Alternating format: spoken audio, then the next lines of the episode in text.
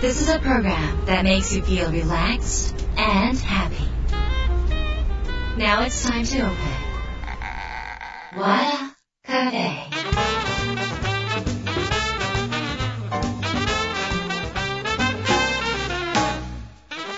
カフェのオーナー和田博美です。やる気満々の人もちょっと明日が憂鬱な人も明日笑っていけるよ。今夜もワクワクお届けします。改めましてこんばんは和田博美です。さ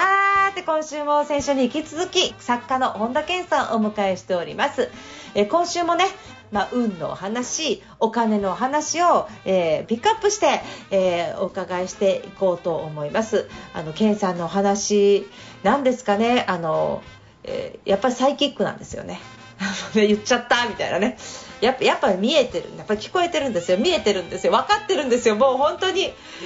ー、なんかね、もう、ケイさんの前にいたら私、ヌードですよ、ヌード。もう本当にもう、ま、真っ裸ですよ、もうどうしましょう、本当にパンツぐらい履かしてほしいですよね、本当にそれぐらいなんかドキドキするんですよね、見られている、見られている、何か分かってるじゃないか、それやっぱりね、当てられましたね、面倒くさいんでしょとかって言われましたけどね、まあ、そういうことも含めて、ちょっとこれからのケンさんの2週目ね、どんな話になるか、えーちょっとワクワクしながら、ここから続き聞いてみてください。また、ひろみの和田カフェ、どうぞ最後まで楽しんでってください。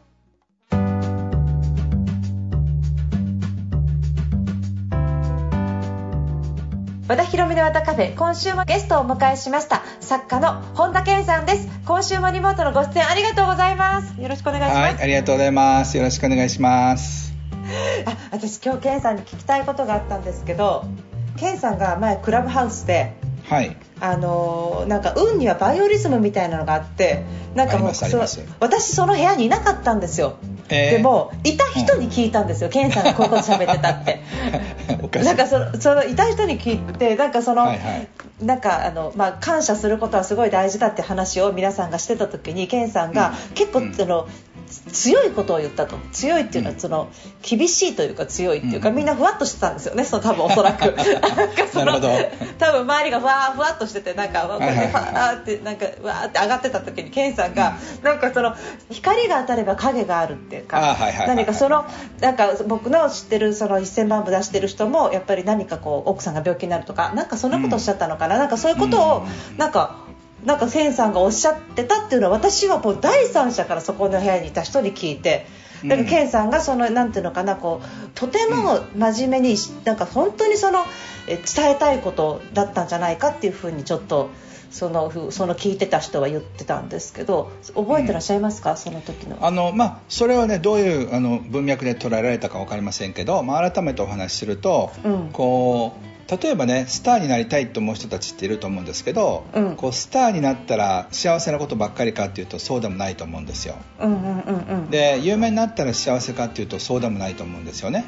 まあ、もちろんいいこともあるかもしれないし。だから必ず物事にはプラスとマイナスがあって、うんパートナーがいることの喜びと不幸もあるし、子供がいることの楽しさと苦しさもありますよね。はい。だからうん。物事って全て半々なんですよ。へえ、うんうんだから例えば1億あることの良さと悪さっていうのは例えばあるかもしれないし10億あることかもしれないし、はい。まあ、そういった意味でその物事のその両面性を見ることが大事だっていう話をしたんだと思います。あそういうことなんですね。でもそれが結構ケンさんがいろいろ世界とかいろんな人を見てたらやっぱりその、プラスとマイナスがいろんなところに介在陰陰陽じゃないですけどそういう世界は、まあ、この地球上では普通に起こりうるっていうかそれがスタンダードだっていうことなんですかね。うんあとはねその人の持ってきた運命みたいなのもあるんですよね。あそうなんだ。例えば、うん。マーチン・ルーうんサー・キングとか、うんうん。あのマザー・テレサとかはやっぱり魂が大きいんですよね。うん。だからそういう人もいるし小市民的に、あの生きる人もいるし、うん。それがいい悪いの問題じゃなくてその人の人生の、まあ、うん。宿命みたいなもんですよね、じゃあそのすごくプラスが大きいとかってことですか、うん、そうそう両方ですよ、プラスが大きい人はあのマイナスも大きいしうーん。と思いますね。だからあ必ずしもたくさんのお金があったらいいとは全然思わないし、うん。それよりも、うん。そのあの僕が最近読んだ本で一番あの感動した本が「Die with Zero」って本があるんですけどその Die, Die with Zero ゼロで死ぬって本なんですね。うんで簡単に言うと死ぬ死ぬ時にゼロで死ななかったら人生損してますよっていうことなんですよ、うん、例えばその死んだ時に1000万お金があったとしたら、うん。その1000万は稼がなくてもよかったわけでしょ？うん。うん、もしお子さんとかいらっしゃらなかったらそのお金は国庫に没収されるか誰かにあの取られちゃうわけだから、うん。その自分で使えた1000万じゃないですか。うん。でその1000万を稼ぐためにどんだけ時間を使ったかというと多分34年は使ってるはずなんですよ仕事に、ってことはもう34年早くリタイアして人生楽しんでてもよかったってことですよね、うんうん。うん、でそうやって考えたら、うん。その本当に楽しくお金稼いでる人は置いといて、うん。普通の人はお金を使わなさすぎで死んでるんですよ、はい。だからそういうことを考えた時に、うん。本当に人生を楽しんで生きてきたかってことを考えると多くの人たちがどうでもいいことに時間とお金とエネルギーを使っていてその割にお金をため不安からお金を貯めていて楽しまないうちに死んじゃってるんですよね、うん、だからそういう意味ではお金をいくら稼ぐのかはよっぽど考えておかないと稼ぎ、多くの人たちが稼ぎすぎ貯めすぎてんじゃないかなと思います。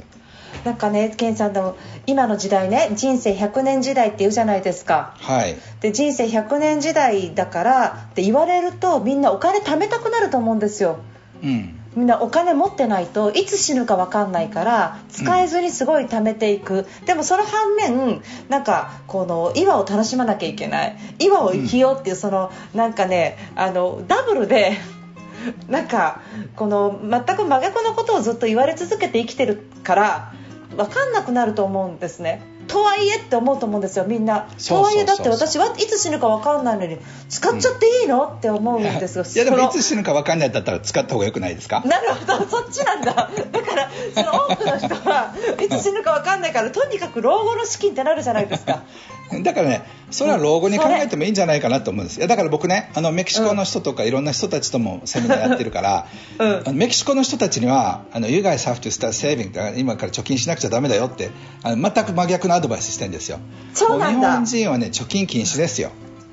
貯金禁止。そう、うんうん。だから僕は首相になったら、まあ、政治家になりませんけど、あの書きたいと 書きたいと思ってるのがあってね、まあ、それは法律でできるかどうかわかんないけど、ええお金にね印刷したい、あのこのお金にねタバコと同じように、うん。お金の稼ぎすぎ貯めすぎ使いすぎはあなたの心と体の健康に害を及ぼす可能性があります。っていうのを書いて書いたらいいんじゃないかなと思う。だから稼ぎすぎもダメだし貯めすぎもダメだし使いすぎもダメなんですよ。だから使いすぎてる人は貯めなくちゃいけないし貯めすぎてる人は使わなくちゃいけない、ほとんどの人たちはどっちかなんですよ。だから貯めすぎの人はぜひ今日から使いましょう。でもね僕のあのセミナーに来てる人とか個人セッションに来てる人であのうんカウンセリングとかやるときにそのうん。宿題を出してくださいって言われる時があるんですよ。である資産家の人が「ケンさんなんか僕はやれることってありませんか?」って言ったら「あ分かったじゃあねあの次僕と会うまでに100万円無駄遣いしてきな」って言ったんですよ。ええ、うんうん。うん、だから投資しちゃダメだよって、もうただただああなんであんなことしちゃったんだっていうことに使いなさいって言ったらだから本買っちゃダメ。セミナーに行ってもダメ。なんか誰かにご馳走してもダメ。全部いいことだからだからなんでああのあのあの100万使っちゃうんだ？バカバカみたいな感じで自分を責めたくなるような 無駄遣いしてくださいって言ったらあのね、彼来てあの、うん。1万円だけパチンコ屋さんであの使ったんですって。でも、ええ。あっという間に1万円がなくなって怖くなってあと99万使えなかったって言うんですよ。へえ。だからお金ってね使うの難しい。お金だって彼は100万以外にもいっぱい持ってるんでしょ？もちろんもちろんな何億も持ってるわけだけどその、うん。お金を貯めるのは得意だけど使い方は分からないんですよで結婚もしないのも、うん。なんか子供と奥さんに使われるのが嫌だから結婚しないんですよ。あー。あでもそういう人って日本に多いんですか？やっぱりね日本人は貯めすぎてますよね。ああそうですね。日本人の総預金ってすごいって言いますもんね。そうそうそう。だからうんいずれもし世界経済が破綻したら一番損するのは日本人ですよそっか。だからあの、うん。やっぱり貨幣価値っていうのはどんどんやっぱり下がってるんですか？貯めてる間に。いやだから今もし世界がね、まあ、これはあうの一つの仮説ですけど世界の経済をリセットするってことになったとしたらその日本人が一番持ってるわけですよ。はい。で他借金する人たちは、うん。借金とか棒引きされたら世界の経済の仕組みで、はい。日本人の貯金がなくなっちゃうってことでしょ、うん。うん、借金持ってた人もなくなっちゃうわけだかはい。ら、うん、でもどっかのタイミングでそれやらないと麻雀とかで一人だけ勝っちゃってもう一人だけ負けてるようなのが今世界の現状で起きてるわけだからやっぱりこの仕組みはうまくいかないっていうあの今年の2月になぜバブル崩壊するのかってセミナーをやったんですけどでそのね一月後にあのビットコインが半分になったでしょ？だからあのこれからこう大きな経済変動が来る可能性があるんですよ。だからその前に使うなり金に変えるなりえー、家に帰るなりなんか友達を作るなりなんかお金じゃないものにしといた方がいいですよっていう話をしてるんです。そうだケンさんが金買えって言ってましたよねそうそうあの時みんな買ってた人たちは もうめっちゃめっちゃ感謝してくれてますよ。本当になんか私結局買ってなかったなんかなんか結局なんかそういうアクションができない人でそうだからビットコインも去年から僕話をしてたからで今年の3月にはもうもうもうこれ以上あのしばらくは買ったらリスクの方が大きくなるよって話をしてたんですけど、まあ、そういった意味では買うタイミングも売るタイミングもお金の IQ が低い人ってみんな間違っちゃうんですよ。それ私です。私です。どうしたらいいですかそれ。いやひろみさんはお金に対して無関心タイプだから、なぜかというと一生ついてくるから別に貯める必要もない稼ぐする必要もない。ただ単に楽しいことやってたらついてくるタイプだから興味がないんですよ。そう。だから興味がないの。お金を増やすことに。ああそうかそうかもしれないです。そうまあそういう幸せなタイプなんですよ。幸せ無関心タイプですよね。聞いててもやろうとしなかったわけですもんね。そうそうそう聞いてても。そう。だから増やすことに興味がない人だからだからそれでいいんですよ、うん、そういう人は。えー、でもなんかケンさんみたいに大きなセンター欲しいとかって思ったら私はどうしたらいいですか？そうするとやっぱりまたさっきの話じゃないですけど、ええ、そのどういうふうにセンターを作るかってことですよね、はい、例えば、まあ、これは10億ぐらいすると思うんですけど、うん、まあ、あのもう少し小さなセンターで、まあ、1億のセンターだとしましょうよ、はい、そうしたら和田博美さんだったら、うん、50万円100万円ずつ出してくれる人たちに和田博美のこの指止まれって私と一緒にセンターやりたい人ってあの、うん、山の中でなんかこう人生考えませんか？1人50万から100万ですって言ったら多分1時間ぐらいで集まるんじゃない？そっかそう。あうんうんうんうん。であの皆さんで所有したらいいわけでしょ？うんうんうんうんだからそういう意味でその、うん、あのいくらのものにするのかにもよりますけど和田博美さんみたいなタイプの人っていうのは人望も人気もあるわけだから何でもやりたいことはできますよ。ただ面倒くさいと今思ってんじゃないかなと思うんですよ。その管理とか。なんかなんで心読まれてるのかが今ちょっと もう怖くて怖くてもうちょっと。だからそうするとやっぱりいやでもななんかそれな揉めても嫌だしなとかなんかその管理費がどうなのかなとかってなってくると面倒くさいからいやホテルでなんかゆっくりくつろいだ方がいいわっていう結論になるんじゃないでしょうか私今なんかケンさんにカウンセリングされてます？いやいやそれに対して答えをしただけなんですけど。いやすごい。やっぱりケンさんってちょっとサイキックですよね。いやまあ適当に世間話今してるだけですけどねいやなんかね私いやもう本当にあの見えるのか感じるのか何か、えっと、聞こえるのかちょっとわからないんですけど何かそういうものはお持ちですよね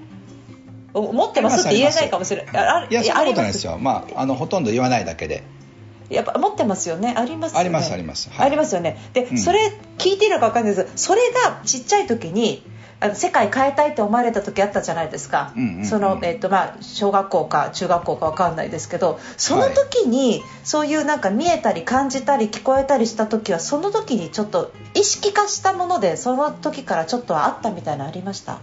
そうですね。あの、えっと、その後20代にいろんな直感能力者とかサイキックの人に弟子入りして何年も修行した時期があるんですよね。はい、でやっぱそういう風な体験から振り返るとやっぱりちょっとそういう感は鋭いところはあったんじゃないかなと思います。どんな人にでもサイキックっていうか直感能力ってあるんですよね。そそれを、うん、うん、受信してるんですよ。受信してるんだけどナビのスイッチがオンになってないとそれは上手に受信できないんですよねうんうんうん、でよほど鈍感な人以外は、うん、あなんかこの人と結婚するとかこの人と仕事するとか、うん、なんかかんかのね直感働くんですよ。あるいは、はい、あこのスイーツうまそうこの店は当たりとかっていう人によってはね働く場所が違うんですよ。スイーツの店に対してめっちゃ働く人と男女関係にすごく働く人といろいろあるんですけどね。その直感能力っていうのがちゃんとその人に備わってるんですよね。ただそれを上手に使いこなせてるかどうかっていうだけなんですよ。あこの人と付き合ったら絶対ドツボにはまるなと思いながら付き合ってしまってやっぱりドツボにはまったとかってみんな体験ありますよね。だからほとんどの人たちはそれをあの受信してるんだけど上手に解釈して使いこなすまで至ってないだけなんです。だから受信はできてるわけだからもう少しそのなんかアンテナを直してそしてそれを解釈するっていうそのどの練習するだけで多くの人たちは相当その直感が使いこなせるんじゃないかなと思います。私直感タイプだと思うんですけどそうそうそう。ただねそれ言語化できてない。たたまには間違ったりするんですよね。なんかあの、えっと、なんでしょう、やっぱり要点思考やってるせいかな、あの、ネガティブをポジティブに変える仕事してると、はいはいはい、はい、ちょちょっとネガティブをこう寄せるじゃないですか。ネガティブをポジティブに変えるわけですから最初ネガティブきますよね、うん、多分そういうところで多分弱るというか使いすぎるのかな分かんないですけど、うん、なんかそういうところあるかなと思ってますけど、うん、そういうのも治りますか健さん？いや治るっていうよりは安定の調整なんですよね。その世の中の情報をネガティブ寄りに取る人とポジティブ寄りに取る人がいるんですよ。だから言ってみればこう、赤色よりこう受信する人と黄色い色を受信する人みたいなもんでだからほとんどの人たちはやっぱりそのバランスが取れてないんですよね、だからもう少しそういうトレーニングをしたければカメラを4つ、あるいは8個用意して、そのポジティブでありネガティブであるっていう両方の少なくとも2つのカメラは必要だと思うんですよね。はい。人生で起きることに対してポジティブな側面から見てお金が入ってきた、それはポジティブ、うん、でもその分怠けてしまうネガティブになるわけですよ、だから絶えずネガティブとポジティブのサイドが半々見れるかどうかっていうことだと思うんですけどでそれができなくなっちゃうとやっぱりどうしてもずれていっちゃうんですよね。うん。そうやってずれたまま人生が終わる人っていうのは結構計算的に見て何パーセントぐらいなんですか？いやまあ99%じゃないですかね。99%そう。だってまあ僕もそうですけど 僕はどっちかというとポジティブの方に行きがちだから。だから、えー、そのでいい悪いの問題じゃなくて、えー、あの明るい人は明るいんですよ。暗い人は暗いの、えーあの、はい、レストラン入ってもすごくなんか料理が美味しいなとか明るいなとかこの店素敵っていう人もいればああ寒いなとか料理がまずいなとかなんか塩辛いとかって文句言うキャラなんですよ。キャラクター。キャラうんキャラ、うん、そうそう。だからいい悪いの問題じゃないんですよ。だからどちらの方によるかってことでで、お互いにリスペクトできたら本当はいいんですけどやっぱりお互いにお前はポジティブすぎるネガティブすぎるって言って戦争になっちゃうわけですよねああそういうことか。うん。まあでも自分を正当化したいですからね。みんな自分の意見は大事だっていうふうに思ってますしね。そうなんですよ。だからそれは共感できるようになるとすごく人生楽になりますよね。戦わなくて済むようになるから。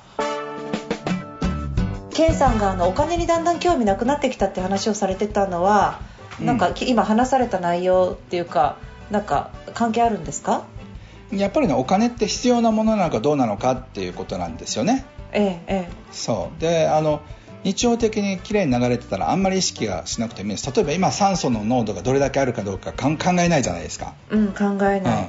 うん、うん、でそのあの酸素の濃度がどうなのかっていちいちチェックしないですよ部屋の大体そんな、はい、あの酸素系があるのかどうか分かんないけど、うん、それと同じようにお金がたくさんあってお金が入ってきれいに出てたとしたら別に今自分がいくら持ってるかいくら使ってるのかっていうのはあんまり見なくても、うん、ああんまりこう問題にならないわけですよ。だからある程度の経済自由っていうのを果たすとお金っていうのは、その空気みたいになっちゃうから、だからほとんど日常的に意識しなくてもよくなるんですよね。へえ。あ、ケンさんが今その状態ってことですね。まあある意味そういう状態だと思いますけど、あのだから本がどんだけ売れて、まあ、増刷の,、ね、あのお知らせとか毎週のようにいろんなところから入ってくるでしょ、うん、でももうだって使い切れないですもん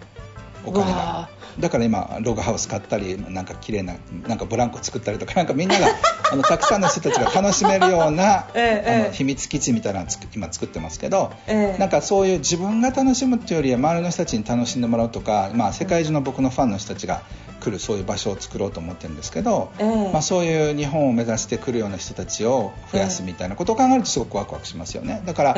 自分がそのブランド物を買いたいとかそういうのもないし、うん、あのなんかすごいそういう意味では、まあ、空間贅沢な空間にいますけどなんかそんな、普通の人が考えるなんかあのお金の使い方とは全然違うので、まあ、ちょっと変わってますよね。だからそれだからいくら稼がなくちゃいけないのかっていうのはもう本当にだいぶなくなりましたね。もうもうもう自然にもうお金が入ってくるシステムを作っちゃったんですよねこの20年で健さんは。そうなんですよ。だから別に今絶対必要なわけじゃないしだから多くの場合お金をもらわずにああのやってるわけでしょ、うん。でそれをお金もらう時もあるしもらわない時もあるっていうのは、うん。たまたまそういう人間関係とか事情とかでうん。どちらがいいかっていうふうに判断してるわけで。だかはいらそれがあのもらう時もあればもらわない時もあるし逆に僕が出すこともあるわけだし、はい。まあ、それはどちらでもいいんじゃないかなって思うんですよ。はい、それが、まあ、今のケンさんのスタイルなんですね。いやとはいえケンさんみたいになりたいですよみんなだからだそからケンさんのためにはの教えをそのためにはやっぱりだから自分の才能を生かして十分に与えたら もうあの使い切れないぐらい入ってきますよね。そっか、うん。まだまだ私はケンさんの境地に達してないので全然達してないので与えるのがまだ少ないんですかねやっぱり。いやだから例えば本の部数でも、うん。その800万部売ったってことは10億以上お金が入ってきてるってことじゃないですか。はいうん。でこれが8万部だったら1000万しか入ってこないわけだから、はい。だからその例えばその部数もそうだし、ええ。そのセミナーとかそういうのも1000人2000人3000人のセミナーやってると人と20人だったらまた収入が違うわけですよね、はいうん。うん、だからやっぱその数っていうのは絶対そうだし、ええ。たくさんの人たちを喜んでもらえるようなことを考えられるかどうかってことなんじゃないですか。ほとんどの人たちね桁が少なすぎるんですよ。喜ばせようと思う人の桁が。あはいはいうんうん、桁がね。うん。そうそうそう、うん今、うん。あのだから桁が多いから言うってわけでもないんですけどその桁がやっぱ10人とか20人だったら、うん。それは経済的にあんまり跳ね返ってきませんよね、はい。うん。うん。だと思います。なのであのたくさんのものを与えてあとは受け取るっていうような姿勢で生きてきたら必ずお金はついてくると僕は思います。じゃあたくさんの人に与えていこうっていう気持ちですよねやっぱり。そうそう。あのほとんどの人たちはね、取ろうとするんですよ、チャージしたりとかもらおうとするんですよね。いや逆なんですよ。お金がないうちこそ与えないとダメなんですよ。ああはい。うんうんうん。そう。お金がないうちにもらおうとするからあんまりうまくいかないんですよね、うん。うん。だからもらいたいあげたいと思った時にもらいたいと思った時にあげなくちゃダメなんですよ、まあ、愛愛と一緒ですよね。愛が欲しいと思う時に愛を与えたら愛がもらえるんですよ、ああそっか。それはでもあのよく自分が満たされてない時になかなか愛をあげられないって言うじゃないですか、自分が欠乏したりとか、うん自分が満たされてない時に。でも、うん。自分が例えばお腹空いてる時にあの、うん。目の前のアンパンを全部あげられるかっていうことじゃないですか。それはどうしたらいいんですか？まあ、全部あげなくても半分でもいいんじゃない半ですか。分でいい。あるいは3分の1でもいいわけで。3分の1でもいい。そうそうそう。ダイエットしようと思ってもいいかもしれないし、はい。うん、うん、でもやっぱ面白いもんであげるともらえるんですよね。うん、だってひょっとしたらねあの半分あるいは3分の1アンパンあげるって言ったらひょっとしたらなんか今度あの卵焼きをじゃあ半分くれるかもしれないじゃない だからあの、まあ、期待してもあれですけどあげたらなんか周りの人たちもあげたいと思うもんなんですよね。だからやっぱり僕は作家としてデビューできたのも小冊子を10万人の人たちに無料でプレゼントしたから、ええ。だからその作家デビューできたわけで、ええ。やっぱり最初に与えないとええ。何事も始まらないんじゃないかなって思いますね。その最初に与えなきゃいけないかなって言って、えっと、小冊子をプレゼントしようと思ったのは、うんアメリカに行ったメンターに聞いた勉強からそこを思いついたってことになるんですか、まあ、結局ねとにかく何何をするにしても最初に与えないとダメだよってお店をやるなら、うん。その僕がね新しいお店をやるんだったら最初の一月は全部無料。うん。無料で来てもらう、うん。あの感謝として、はい、うん。うん。っていうような感じのことをやるお店は絶対入るはずですよ。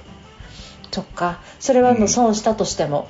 そうそうもう借金したとしてでも最初の一月は全部無料にしますから皆さん来てくださいってうん。ちょっと慣れないところね申し訳ないですが、全部感謝で無料にさせていただきますってなったら必ず一定数の人たちは戻ってきてくれますよ。そっか。その時にあの見返りを期待しててもいいんですか？心の中で。きっとヒヒヒヒヒヒ与えたら。やっぱりねそれはうん。どっかでうん。一回手放した方がいいですよね、なるほど。うん、だから全体ではいいと思いますよ、うんうん。全体で帰ってくるのは期待してもいいけど、はい。和田裕美さんにランチご馳走したのにごご馳走してくれないと思うとせ せちがらくなりますよね、はい。だから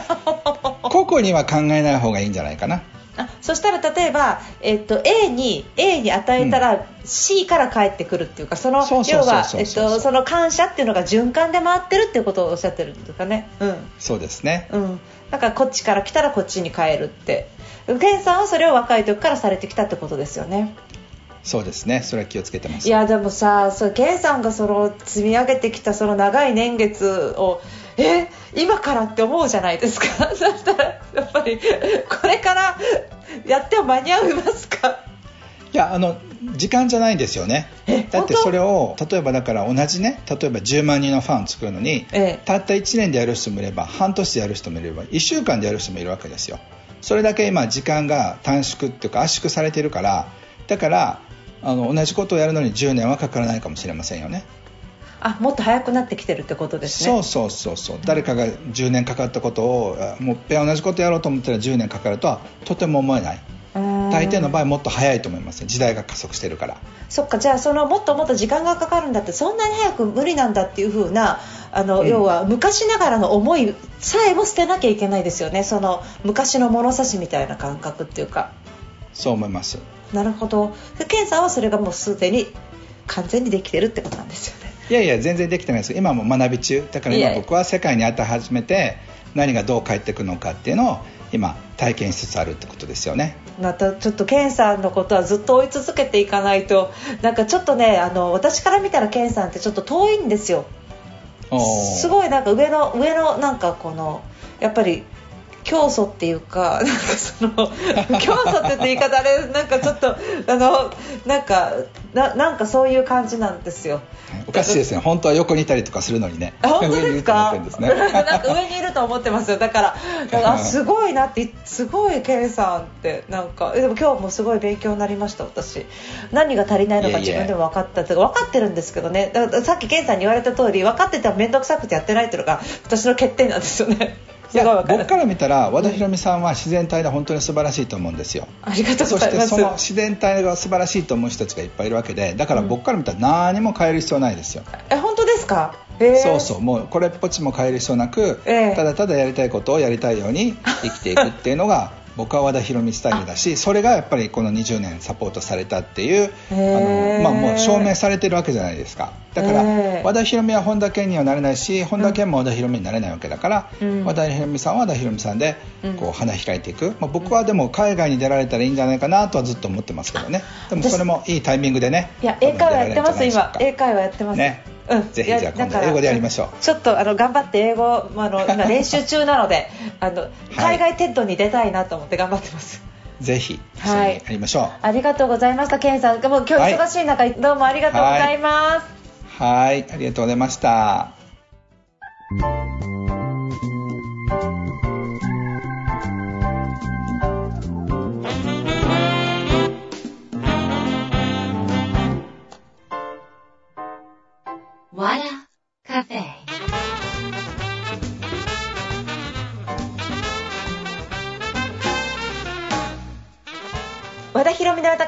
でしたか？2週にあたって作家本田健さんをお迎えしました。5月に相当根詰めて書かれてるみたいですけど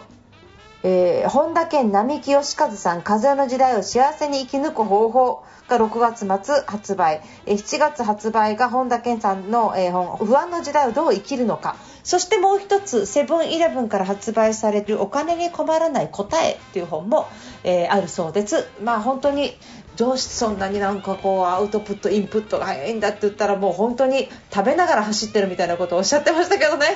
今日こういう人に会ってこうこうこうでってまあそのその全てがインプット全てがアウトプットっていうそのまあ強靭ですよね。なかなかまあ本田健さんにはなかなかなれないにしてもその生き方のエッセンスを学ぶことで私たちをたくさんの人を幸せに、えー導いてくださる本田健さんのお話とてもためになりました。皆さんもぜひ、えー、健さんの本、えー読んだ方多いと思うんですがあの読んでみてください、えーということで和田博美の和田カフェ今夜はこの辺りで閉店になります。皆さんにとって来週も素敵な1週間になりますように。お相手は和田博美でした。